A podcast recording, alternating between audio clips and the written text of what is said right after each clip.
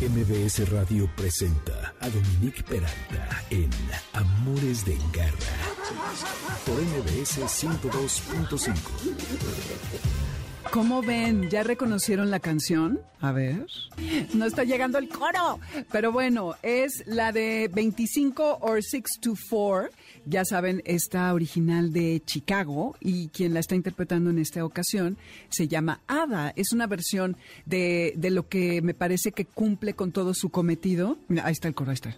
Exacto, ahí ya clarísimo sabemos qué canción es. Eh, les decía que es original de Chicago y creo que un cover siempre tiene que hacer una aportación y no nada más se, estar interpretada por algún otro músico, solista, grupo, lo que ustedes me digan, sino como aportar alguna otra, un detalle diferente, ritmo y está, la verdad está sabrosa, etérea, suavecita y es un gran clásico de Chicago, así que le hace honor, me parece que sí, la complementa muy bien. Y bueno, dice Robert Lamb, que es el tecladista de Chicago, quien compuso esta canción, que estaba una madrugada eh, viendo hacia un lago, me parece, y de pronto eh, dice, ay, ¿qué, ¿qué, pongo para el coro? Y voltea a ver su reloj y eran 3.35 o 25 para las 4 y luego a las 3.34 o 26 para las 4 y por eso el nombre. Bienvenidos hoy aquí Amores de Garra, sábado 30 de julio.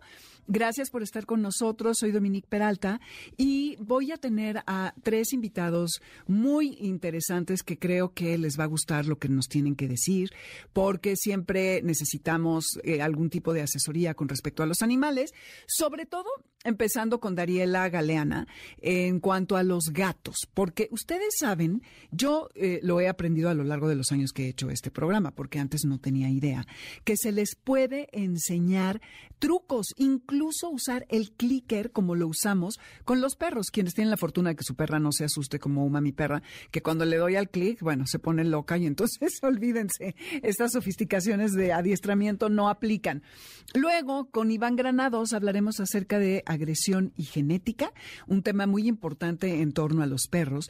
Y voy a terminar con Julieta García de quien soy total fan, eh, porque ella está en, no me acuerdo si es en Opus, ajá, eh, los jueves, me parece, en un programa que me gusta mucho, y va a hablar acerca de un artículo que publicó, que se los voy a, se los vamos a subir en un ratito a Twitter, que se llama eh, La otra tribu, y trata acerca del encierro de los animales y de cómo los humanos no podemos lidiar con, con las bestias de frente y los tenemos que encerrar. Bueno, ya sabrán, ¿no? Los zoológicos. Así es como iniciamos. Soy Dominique Peralta. Bienvenidos, Amores de Garra, nuevamente por el 102.5 FM.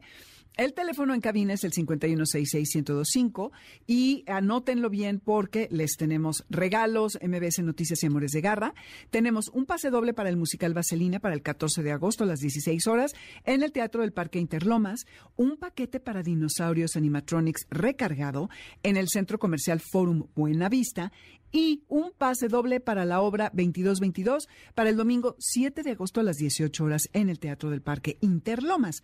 Además, agárrense porque todavía hay más, un pase doble para La Sirenita para el 14 de agosto a las 13 horas en el Teatro del Parque Interlomas. Lo que tienen que hacer es llamar al 5166-1025 y con muchísimo gusto les, les tendremos estos regalos. Nuestras redes en Twitter, Dominique Peralt y Amores Garra, en Instagram y Facebook, Amores de Garra, y el lunes, ya saben, en mbsnoticias.com y en el resto de las plataformas repartidoras de audio como Spotify, iHeartRadio, Apple, etcétera, eh, podrán encontrar este y todos los programas que se han publicado desde que iniciamos. Cuidados de garra les decía que, bueno, yo recién me entero hace, pues, no sé, como un año, un poquito más tal vez, que a los gatos se les puede enseñar trucos. Y creo que es algo importante, sobre todo para los gatos que son de casa, que no salen ni al jardín ni se les deja ir de aventura, porque ya saben que esto es peligroso. De hecho, no es recomendable porque pueden encontrar enfermedades, ser atropellados, perderse, envenenados, etcétera. Y para platicar del tema está Dariela Galeana que ya ha venido a Amores de Garra en varias ocasiones. Ella es médico veterinario zootecnista, es egresada de la Universidad de La Salle, Bajío, eh, del Bajío Eh, tiene máster en etología clínica aplicada de la Universidad Autónoma de Barcelona, una estancia especial en etología clínica en el Hospital Veterinario de Especialidades en fauna silvestre y etología clínica de la UNAM. Es fundadora de la clínica de comportamiento y bienestar animal Pet Balance. Tiene 10, como, como 13 años de experiencia en etología clínica de perros y gatos y 3 años de experiencia en medicina cannabinoide y titubié porque sí em, actualicé lo de los años de experiencia en medicina cannabinoide, pero mi querida Adriela, tienes más de 10 años de experiencia en etología clínica de perros y gatos, ¿correcto? Sí, ya son 13. ¿Ves? Sí, le sumé, le sumé bien los años, exacto. Oye, bienvenida. Qué padre tenerte. Eh, es, es un tema que me parece apasionante, poco abordado, muy importante, como decía, para sobre todo las personas que tienen gatos, eh, que están en la casa y que están echados todo el día, porque es bien importante estimularlos, ¿no? Entonces, cosas como llamarlo y que venga cuando le hablas, como da, que te dé la patita, que te haga un high five, enriquecer su mundo todos los días puede ser algo muy importante. Y además está muy simpático el que puedas usar el clicker. ¿Qué nos recomiendas a quienes tienen gatos eh, para que puedan estimular y, que, otra vez repito, enriquecer la vida del gatito? Ok, lo ideal, como siempre, es eh, la medicina preventiva. Entonces, desde chiquitos, o sea, si la edad ideal de destetes a las siete semanas, entonces a partir de esa edad comenzarle a presentarle estos estímulos al gatito y eso aumenta la facilidad para entrenarlos en cualquier entorno, porque eso es como parte importante, ¿no? Porque podemos hablar de trucos y todo y me va a decir, Dari, yo rescaté este, este gatito de la Jusco y apenas si lo puedo tocar, ¿no? sí, exacto. Entonces Exacto. Entonces, según lo el, nuestro gatito, o sea, tomar en cuenta eh, genética, este ambiente, sobre todo, que es ahí entra la, edad del destete, este, eh, de dónde viene, si viene de criadero, eh, rescatado, si es un gatito feral y, y, la edad que tiene. O sea, tomar en cuenta todo esto, pero independientemente se puede entrenar. Ahora, ¿cómo? Pues buscar un buen motivador. ¿No? Entonces la comida es un buen motivador eh, y te comento, si desde chiquitos podemos estimularlos de la 8 a la semana 13, estimularlos me refiero a presentarles estímulos como sobre todo en la etapa sensible otras especies, porque luego queremos que convivan con un perro residente y pues les cuesta más según el antecedente del gato, ¿no? Entonces, como tomar en cuenta así esto para no ponerles retos tan grandes luego a nuestros gatitos ya adultos, ¿no? Que rescatamos, no sé, de la calle y queremos que conviva con un cachorro eh, gigante. Pero bueno, entonces, eh, eh, encontrar un buen motivador puede ser alimento. ¿Cómo sé cuál es un buen motivador? Pues conociendo a nuestro gato. Hay gatos que prefieren ser acariciados, otros alimento seco, alimento húmedo. Entonces, esa es como la clave, que esté motivado el gato para poder negociar con él, ¿no? Y eh, así, por ejemplo, si mi gatito le encanta la comida húmeda, entonces antes de abrir la comida húmeda le digo, ven, evidentemente va a venir, muy bien, doy el premio. El clicker funciona como un puente, porque de aquí a que sacó el premio, entonces es muy preciso para premiar esa conducta que quiero reforzar. Supongamos que vamos a entrenar, ya tengo el clicker a la mano, y mi gatito se sentó. O como yo levanté la comida o el premio seco cerca de su nariz, se sienta en ese momento y el clic, entonces ya asocian que esa postura es la que le está trayendo esa recompensa. Y para lograr esta asociación, previo es clic, premio, clic, mm, premio. Pero tiene que ser así, súper a tiempo, ¿verdad? Sí, previo, eh, eh, sin, sin que haga absolutamente nada el perro o el gato, porque aplica para los dos, que asocie el sonido del clic y el premio. Y hay de clickers a clickers, eso que me dices que, que a tu perrita le da miedo el clicker. Sí, le da miedo. ¿Comentaste algo así? Sí, sí, exacto. Le da miedo y se, se va, se va. O sea, pongo el clic, baja las oh. orejas, mete la colita entre las patas y se va, hazme el favor. Y yo en el colmo, ¿verdad? es que sabes que hay de clickers a clickers. Entonces, eh, hay clickers que suenan muy, muy fuerte, hay otros muy suave. Entonces, eh, digo, si ese es el, el tema, si le da miedo el clicker, pues buscar un clicker que suene muy suavecito. Y hay veces que el muy bien, con pura voz, hace la misma función, nada más que el clicker pues es más preciso, ¿verdad? Claro. Y, este, incluso podrías usar, perdón, un comando eh, como chasquear la lengua o algo así, eh, en lugar de un clicker, ya si no tienes ganas de ir a buscar esta sofisti. No tiene ninguna gracia, ¿eh? Y, y sí, el mío suena muy fuerte, pero hacer un como sonido con la lengua o algo así, claro que hay que estar. Exacto. Ok, ok.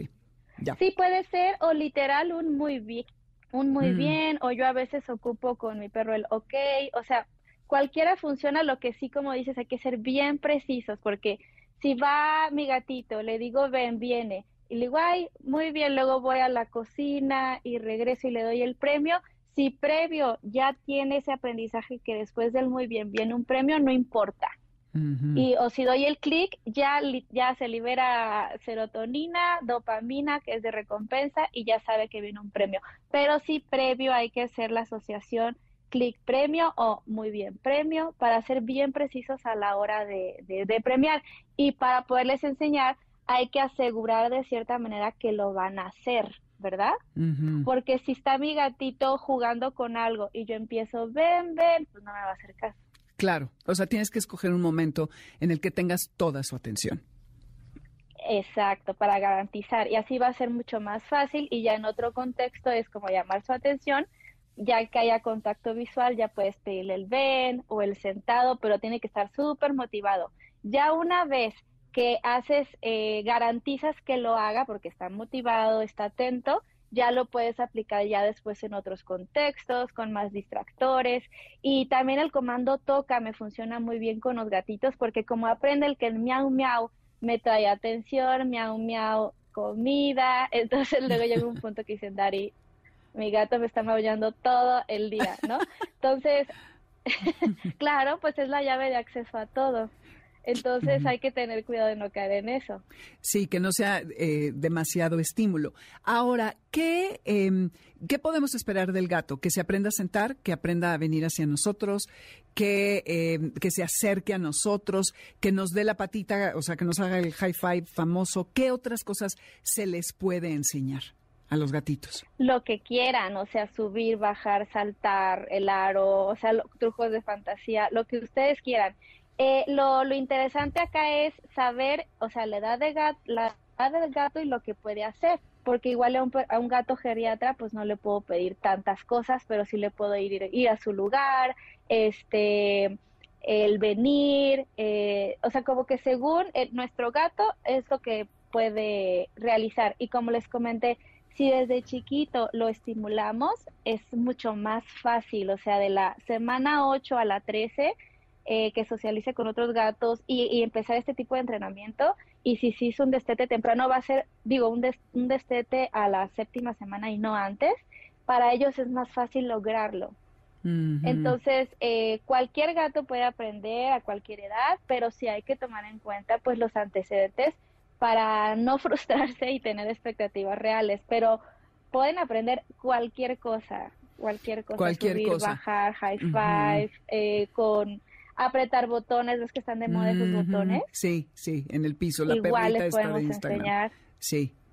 Sí, sí, sí. Y ya, o sea, en gatos también los podemos usar, en caballos, en todas las especies. Ay, wow. Em, Y hay que tener en cuenta Sí. que hay que ser pacientes, ¿no? Y no presionarlos. Cuando el gato o el perro se van, es que ya se hartaron. O sea, sesiones de 5 a 10 minutos son más que suficiente, ¿tú dices?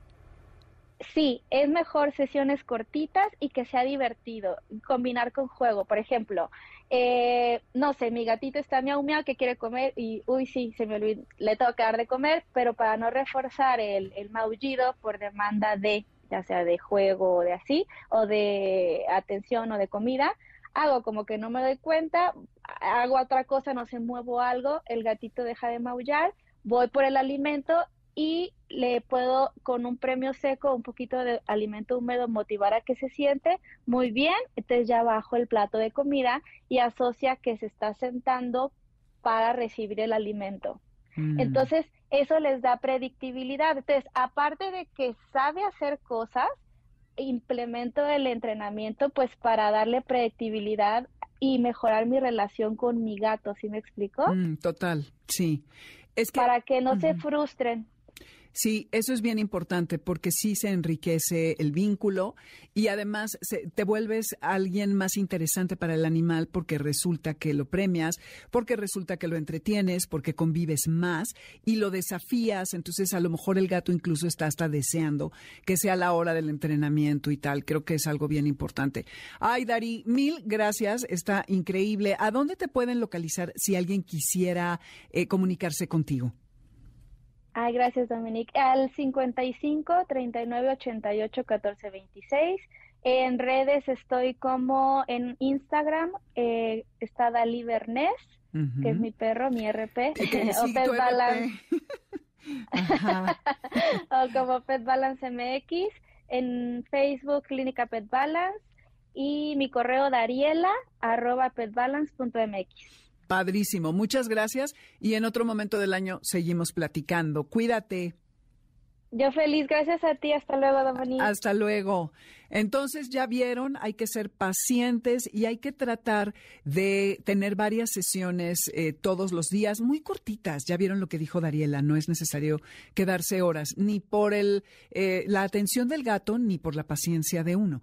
Porque a veces, y también hay que tomar eso en cuenta, hay gatos a quienes les es más fácil el aprender que a otros, como que agarran más rápido los trucos, y todo esto es importante de, de tener en cuenta.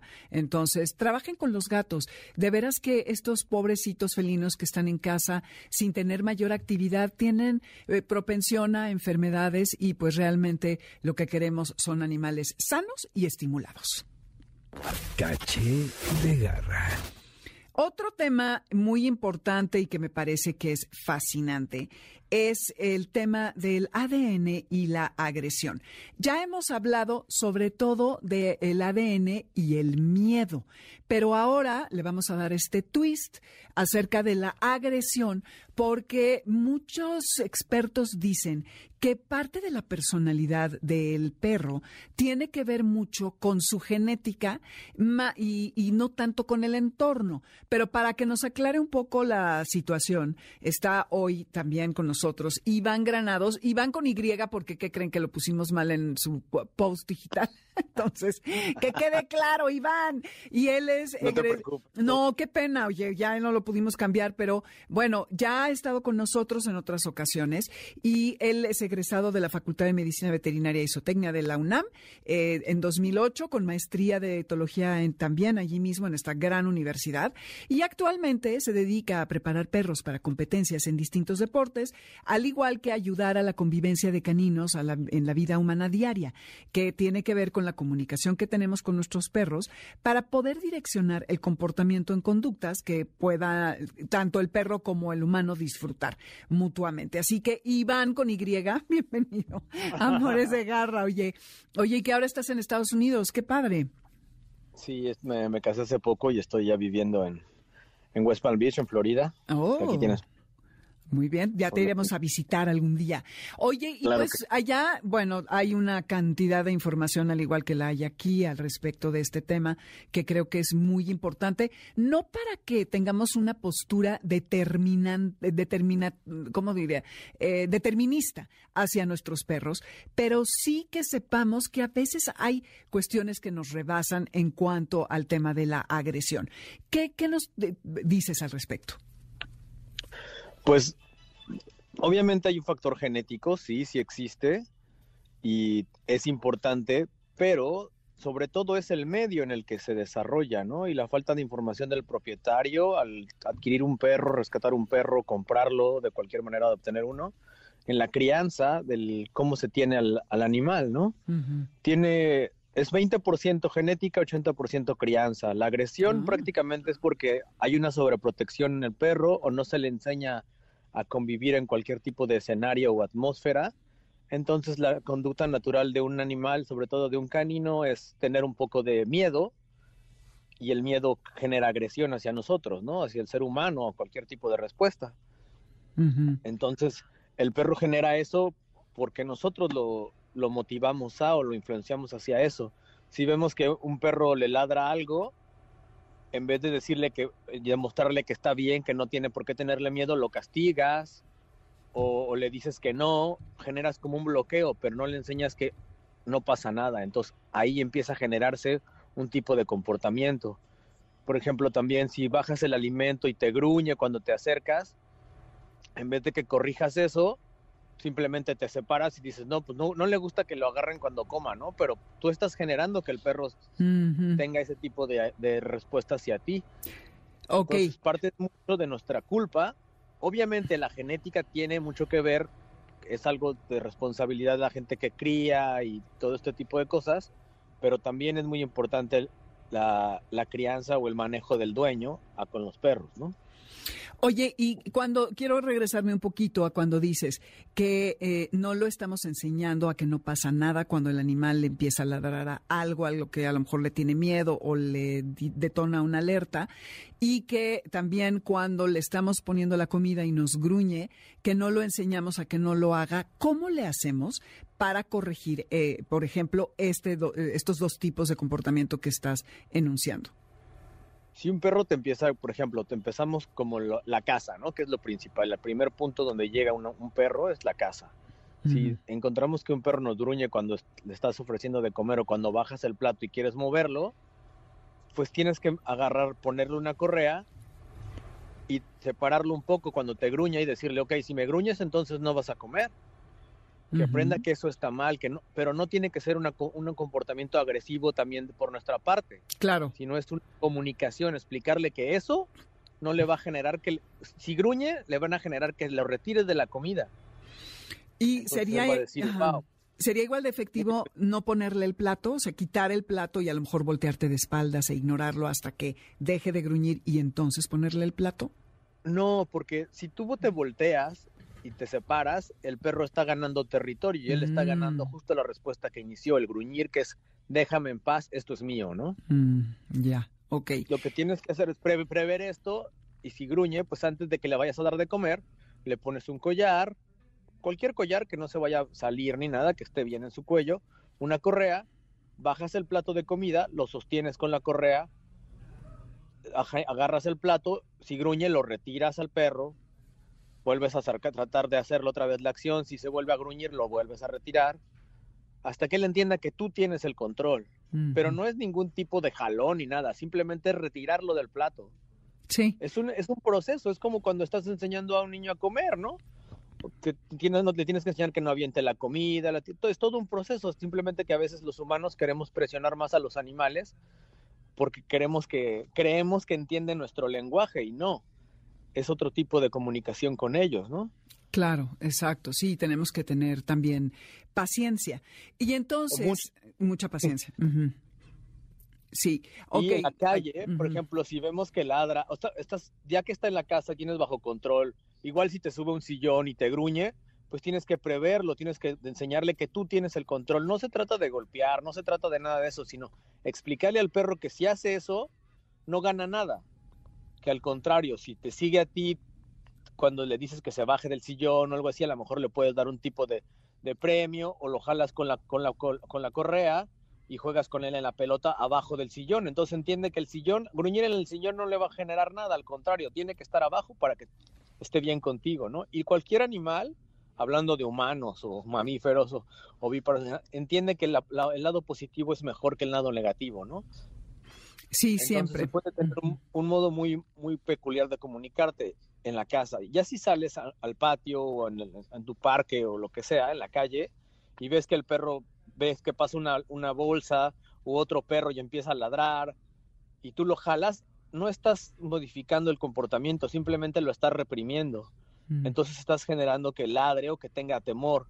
Lo que tienes que hacer es generar otro tipo de conducta. Si ladra un perro, hablarle por su nombre al tuyo para distraerlo de esa acción que está llamándole la agresión al perro, ¿no? Al otro, al que vio pasar. Sí. Y mostrarle que no tiene que poner atención en eso, sino que tiene que poner atención en ti.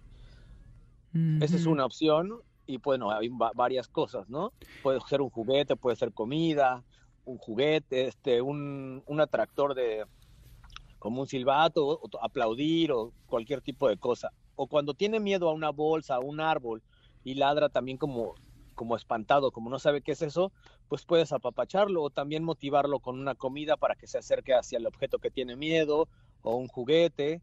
Entonces, pero tienes que tú, hacer, es como una terapia. ¿Qué pasa cuando a un niño le tiene miedo a la oscuridad? Pues tienes que estar tú con él, prender una lámpara grande que ilumine la mitad de la habitación y poco a poco la empiezas a reducir, ¿no? Hasta que quede nada más una lamparita pequeña o hasta que al final apagas todo. Es igual con un animal.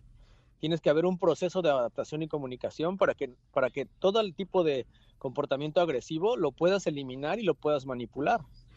Sí, como bien dices, es un proceso gradual. Ahora, hay muchas, y siempre hago esta pregunta porque es que ya sabes las tendencias, ¿no? Que hay muchas eh, adiestradores que dicen que en el ejemplo que dabas de que si el perro le tiene miedo a un árbol y le empieza a ladrar, si yo lo acaricio, estoy fomentando ese comportamiento y fijando ese comportamiento negativo porque le estoy diciendo muy bien que ladres al árbol desconocido. ¿Es, es correcto? miedo. Ajá. Sí, así es. Tú estás acariciando, estás como uh, apoyando el ladrar o el temor. Entonces lo que tienes que hacer es dejar al perro en su límite, regularmente se separa, ¿no? Sí. Como un diámetro alrededor de la cosa que le tiene miedo, X, cualquiera cosa.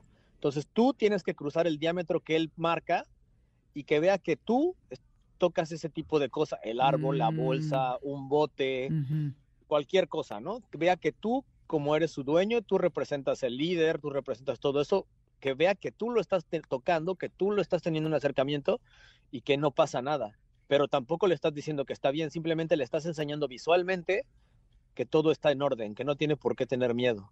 Ya que el perro cruza ese diámetro que generó por temor, entonces es cuando tú puedes empezar a estimular con la voz como muy bien, eso es, pequeño, y mm. se empieza a, a, acercarse más y más y más y más, entonces es cuando empiezas a tocar para generar la confianza y justamente ahí estás motivando que pierda el miedo, ¿no? Que esté acercándose al objeto o situación que esté causándole ese tipo de, de nerviosismo o temor. Claro, ok, entonces eh, ya le estás, eh, lo estás apoyando justo a que vea que tú, como dices que eres el líder, no le temes y no te hace nada el árbol y se va a acercar más rápido. Oye, Iván. Y él tiene confianza, exactamente. Claro, porque tú se la, se la brindas al llevar a cabo esta acción, ¿no? Ok, y para terminar, Iván, en el tema de, esto de la genética y eh, la agresión, el rollo con, con los perros como los pitbull, como los rottweiler, que tienen tan mala fama, eh, ¿hay algo de, su genética que, que sí los hace más bravos? Eh, es, sí hay algo muy importante, no nada más en esta raza, sino en todas, ¿no? En pastores alemanes, chau chaus, cocker spaniel, lo que sea. Es por eso que a veces cuando te gusta una raza tienes que ir con criaderos responsables que saben qué hacer, ¿no? Porque la gente que se pone a reproducir no se fija que, por ejemplo, tienes un Rottweiler que sí es como muy bravo, dice la gente, pero ¿qué es bravo, no? Hay que también definir exactamente qué es bravo. Es un perro que cuando lo tienes en, la, lo tienes en el patio y cualquier persona que, que entra lo trata de morder. Pues eso no es un perro seguro, ¿no? Es un perro inestable que no debe de cruzarse. claro. Y desafortunadamente agarras de ese perro y lo cruzan con otra hembra que también a lo mejor vive en la azotea que todo el tiempo se la pasa ladrando a todos los perros que ve por afuera, a la gente, a los coches, que es un perro estresado, y lo cruza. Y esa transmisión de energía o de información genética se pasa a los cachorros. Órale. Entonces, estás generando perros nerviosos y estresados. Más sin embargo, si tienes dos perros que uno compite en algún deporte o simplemente lo tienen como mascota y es equilibrado y lo llevaron a entrenar y todo, y el perro es tranquilo y otra persona tiene un, o el criador tiene una hembra que compite en belleza y también es muy, es muy educada, equilibrada, se permite tocar, tiene un cerebro balanceado y los cruzan, pues vas a generar cachorros con, con equilibrio, ¿no? Sí, con... con o sea, sí es importante, sí es importante la genética, mucho. El pitbull igual, desafortunadamente, pues la, la, cruza del pitbull se generó una moda impresionante, la cual se empezaron a cruzar por todos lados y generó ese tipo de inestabilidad que un perro es agresivo, ¿no? Con otros perros, pero también es la territorialidad de la raza, ¿no? La raza es muy fuerte. Y no, desafortunadamente no cae en las manos en la cual puede manipular este tipo de perros. Igual el Rottweiler, cae desafortunadamente la popularidad crece y cae en las manos que no es la que deben de tener y pues causan ese tipo de problemas. El problema no son los perros, el problema Es- somos nosotros, ¿no? Exacto, le das en el clavo, Iván. Pues muchísimas gracias. ¿A dónde te pueden localizar la gente? ¿Cuáles son tus redes? eh, ¿En dónde te pueden Mis encontrar? redes sociales, mi red personal so- social en, en Instagram y en Facebook es Iván Granados con Y. Ok, noten. Y es- Ajá. ajá, y tengo también mi página de, de mi, de mi escuela aquí en, en Florida, pero también trabajo alrededor del mundo sin ningún problema. Este, que se llama Dog Ride Dog Training. Ok, Este, es down, D, es D O W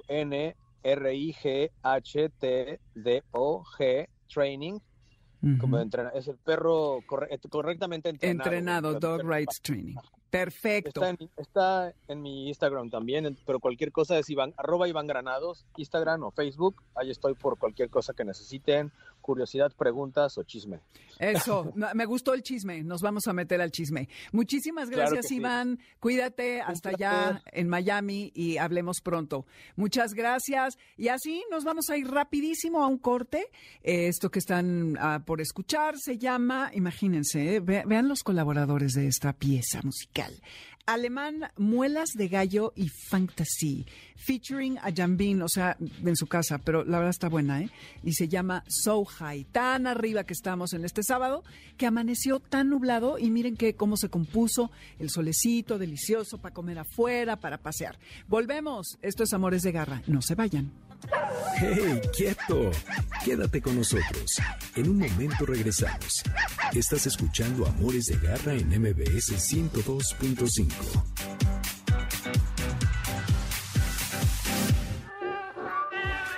Continuamos en Amores de Garra con Dominique Peralta en MBS 102.5. ¿Sabes dónde está tu gato? Regresamos. MBS 102.5.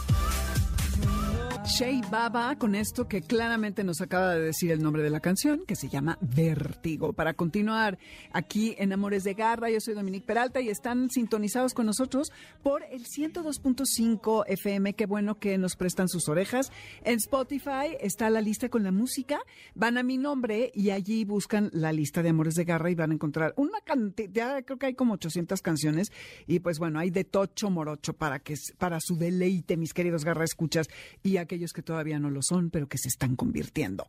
El teléfono en cabina es el 5166125, redes Dominique Peralti Amores Garra en Twitter y en Instagram y Facebook Amores de Garra. El lunes va a estar el podcast por si se tienen que bajar del coche o no les alcanza el tiempo para escucharnos, que sepan que no hay por qué perderse el contenido que aquí les estamos ofreciendo.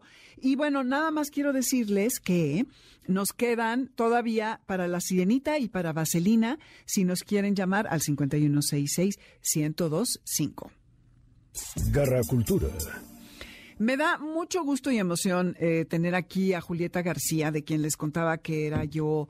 Bueno, soy fan. Hace mucho, la- el otro día lo escuché, hace un programa literario que se llama Acentos en el IMER, en Opus 94, y también hace podcast para Así como Suena. Eh, ella es narradora, ensayista y editora, estudió letras hispánicas en la UNAM, ha colaborado con cuentos, ensayos y artículos en distintos medios en México, Estados Unidos, Francia, España y el Reino Unido. Fue becaria del Centro Mexicano de Escritores y del FONCA, así como escritora residente de la Jiménez Porter Writers House de la Universidad de Maryland y es conductora, como les decía, de este programa y además actualmente subdirectora de literatura de la UNAM y becaria del Sistema Nacional de Creadores de Arte. Julieta, bienvenida a Amores de Garra, me da mucho gusto tenerte, porque además eh, por los artículos que me enviaste se ve que eres una apasionada de los animales. ¿Cómo estás, Dominique? Muchísimas gracias por tenerme en tu programa. Y sí, soy una apasionada de los animales muy intensa. Sí, ya te vi, me encanta, porque además eh, tus artículos son muy diversos y muy interesantes y me, me enviaste varios y me gustó mucho del que vamos a hablar, que se llama La Otra Tribu. Ahora ya por fin lo pude abrir en mi teléfono, es que ya sabes, el Internet y sus monerías de repente, se los voy a poner en Twitter para que lo vean. Y hemos estado hablando desde hace semanas del tema de Black Jaguar, White Tiger, ya sabes, este supuesto santuario Sí.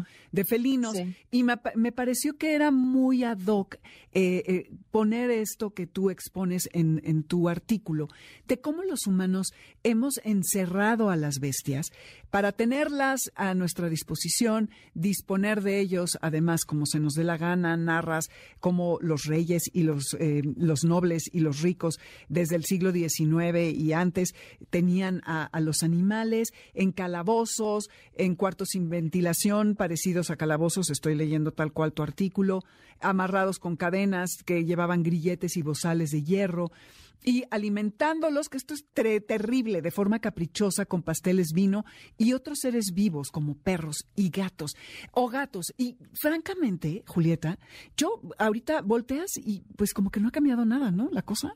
No ha cambiado, es increíble, ¿no? Han pasado siglos y siglos y tenemos mucho conocimiento, tenemos información que nos dice, pues, que los animales desde luego son como nosotros, pues, ¿no? O sea, no tienen toda la arquitectura que nosotros hemos puesto, más que la arquitectura, toda la parafernalia con la que nos rodeamos, esta cosa así de lugares lisos y rectos y planos y estructurados, esto no lo tienen, no se parece nada a la ondulación en la que suelen vivir los animales en, en, estado salvaje, pero sí es increíble que con toda la información que tenemos y tanto que nos gusta presumir de ser los más inteligentes de todos, sigamos cediendo pues a una crueldad innata que me parece que tenemos como seres humanos y que, mm, y que hace que nuestra fascinación por las bestias se traduzca en algo terrible para ellas, ¿no? O sea, estamos desde luego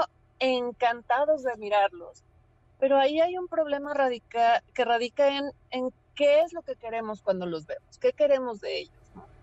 Y aparentemente solo queremos tenerlos para, pues, tenerlos. No sé muy bien por qué. Sí, como para a lo mejor exaltar nuestro poder y, y, el que supuestamente los domamos. La historia que cuentas dentro del, del artículo acerca de este rinoceronte que, que muere ahogado de Ganda, a ver, eh, -huh. platícanos, porque es, es tan ilustrativo de, de, de, nuestro afán por justo eso, por tenerlos, por, nada más porque sí. Un rey en Portugal quiso favorecer, quiso obtener los favores del Papa. Eh, esto es hace muchísimo tiempo, o sea, esta, es cuando había una cosa imperialista muy fuerte y Portugal quería ser como España. Y entonces consiguieron un rinoceronte, este rinoceronte llamado Ganda, y lo amarraron a unos tablones en el barco. Desde luego no había otra forma de, de desplazarse más que a través de, barcos de un lado al otro. Y de Portugal le llevaron eso a Italia, eh, bueno, al Vaticano, y entonces el animal estaba, estaba amarrado a unas tablas, las tablas estaban clavadas al barco y el barco naufragó y naufragó con no solo el rinoceronte ganda, sino muchos otros animales que iban ahí para una menagerie que quería tener, bueno, que iba a ser como las delicias del Papa, ¿no? Y esto es un caso como muy notable porque a ese rinoceronte Durero lo pintó, imagínate del tiempo en el que estamos hablando, sí.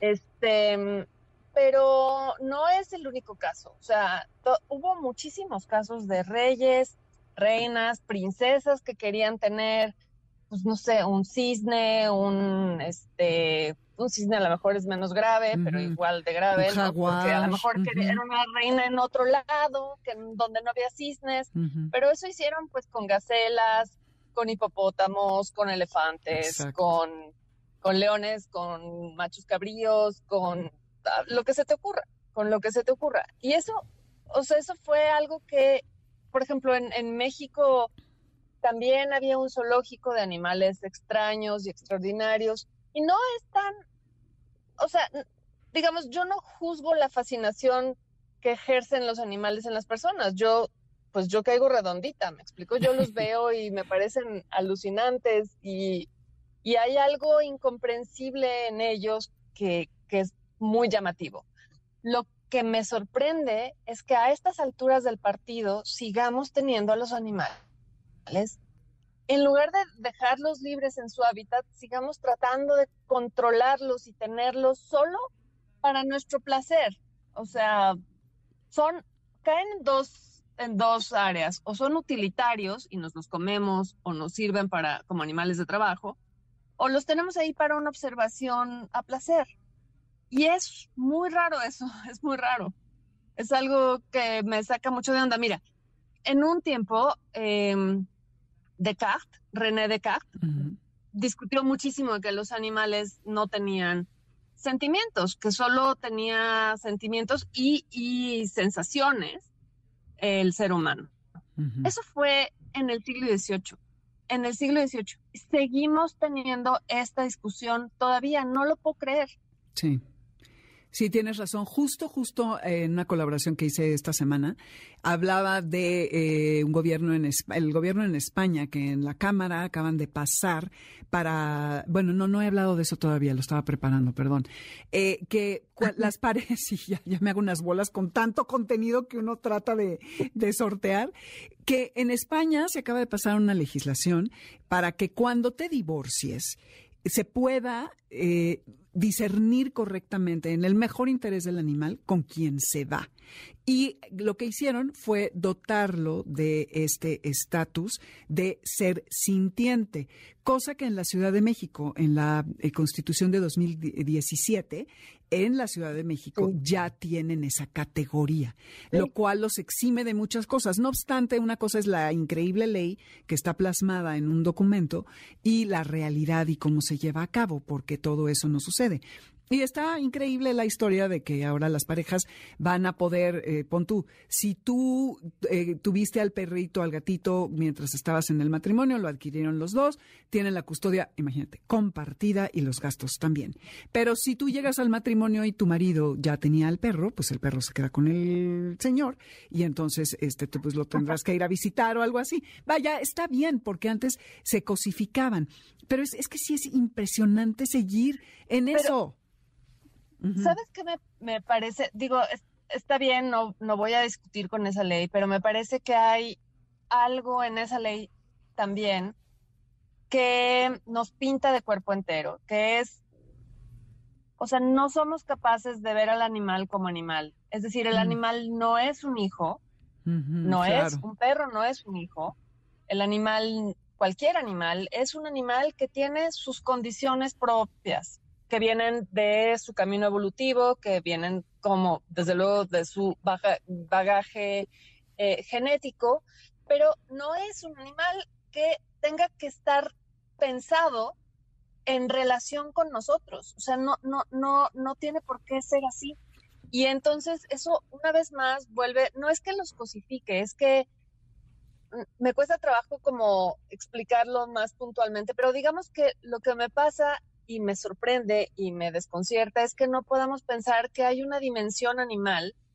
Nosotros formamos parte de esa dimensión animal, pero siempre tratamos de jalar a los animales a nuestra propia dimensión humana, en donde que es como si un león quisiera llevarnos siempre a su dimensión de león o etcétera, ¿no? O sea, no es no es posible porque vivimos en mundos completamente distintos. Compartimos el mismo espacio, compartimos el planeta, todos los recursos deberían de ser para todos. Deberíamos de permitir que vivieran como viven, en, como vivían o como deberían de vivir en su hábitat natural, pero sin tratar de humanizarlos, de, de convertirlos en, en una suerte de ficha con la que nosotros negociamos nuestra propia ética y moralidad humana. Entonces, eso es algo que, sigue siendo raro, me parece. No está mal, desde luego está mejor que pensar que son como un mueble, pero, o que son peor que un mueble, que son sujetos de maltrato de lo que sea, está mejor esta visión, pero sigue siendo una visión puramente humana, centrada en nosotros. Sí, es, es, increíble. Y luego el tema de los zoológicos, que como lo describes en tu artículo, eh, cuando empieza el primer zoológico, el Zoological Society of London, su planteamiento era que fuera un sitio científico para la observación, el aprendizaje y luego se convierte en una atracción casi que turística.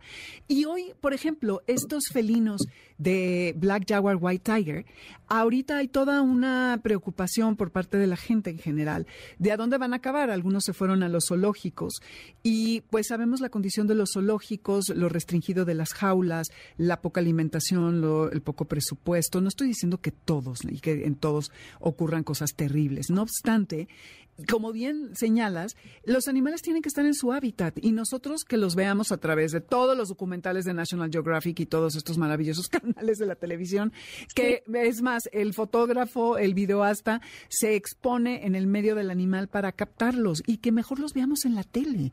Ya los zoológicos eh, sí tienen un lugar muy valioso porque es allí donde se pueden reproducir algunos de los animales que están en peligro de extinción. Pero a ver, ¿por qué lo están? Porque somos nosotros los que estamos provocando todo esto.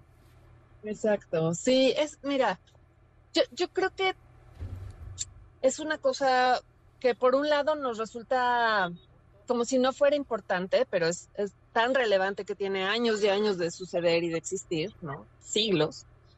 Eh, y, y, por otro lado, no le hemos dedicado el suficiente pensamiento ni el suficiente tiempo como para decidir qué es lo mejor para todos suena así como súper jalado de los pelos pensar en algo así para los animales todavía, porque es un misterio para la araña, pero bueno, así es, ¿no?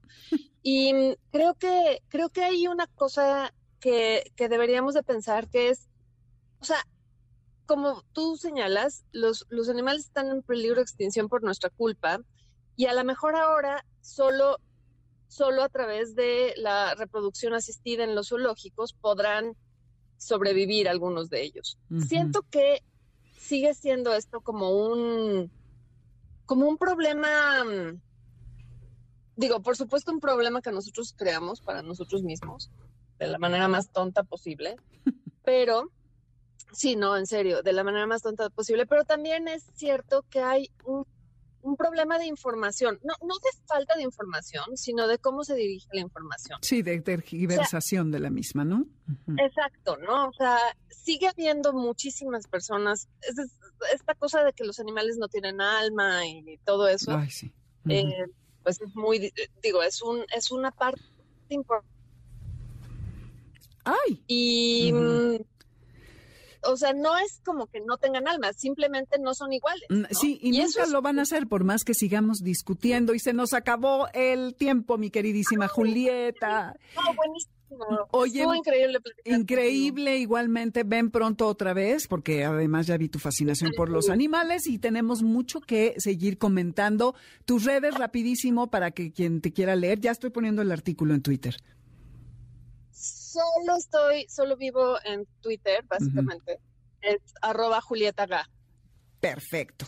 Ahí búsquenla porque ya vieron qué rico se conversa con ella. Gracias por venir, Julieta, y nosotros nos vamos, eh, pues porque ya saben, esta hora que es de la más disfrutable de la semana, se va muy rápido. En Spotify está la lista con la música, van a mi nombre y buscan ahí la de Amores de Garra, en nombre de la manada que compone este programa. Los saludamos Alberto Aldama, Felipe Rico, Karen Pérez, Moisés Salcedo, Adriana Pineda y Víctor Luna en los controles. Nos escuchamos el martes con Jessie Anexa y en, con Pontón el jueves. Así que el próximo sábado estamos por aquí de vuelta entre 2 y 3 de la tarde. Quédense que viene, viene líneas sonoras y tengo, por lo que veo, mi querido Moy, ya se fueron los boletos, ¿verdad? Ya se fueron todos los boletos. Gracias por escuchar, gracias por llamar, que tengan un gran resto de sábado y ya saben, ejerciten y estimulen a sus animales. Ahí se ven. MBS Radio presentó Amores de Garra con Dominique Peralta. Te esperamos el siguiente sábado a las 2 de la tarde por MBS 102.5.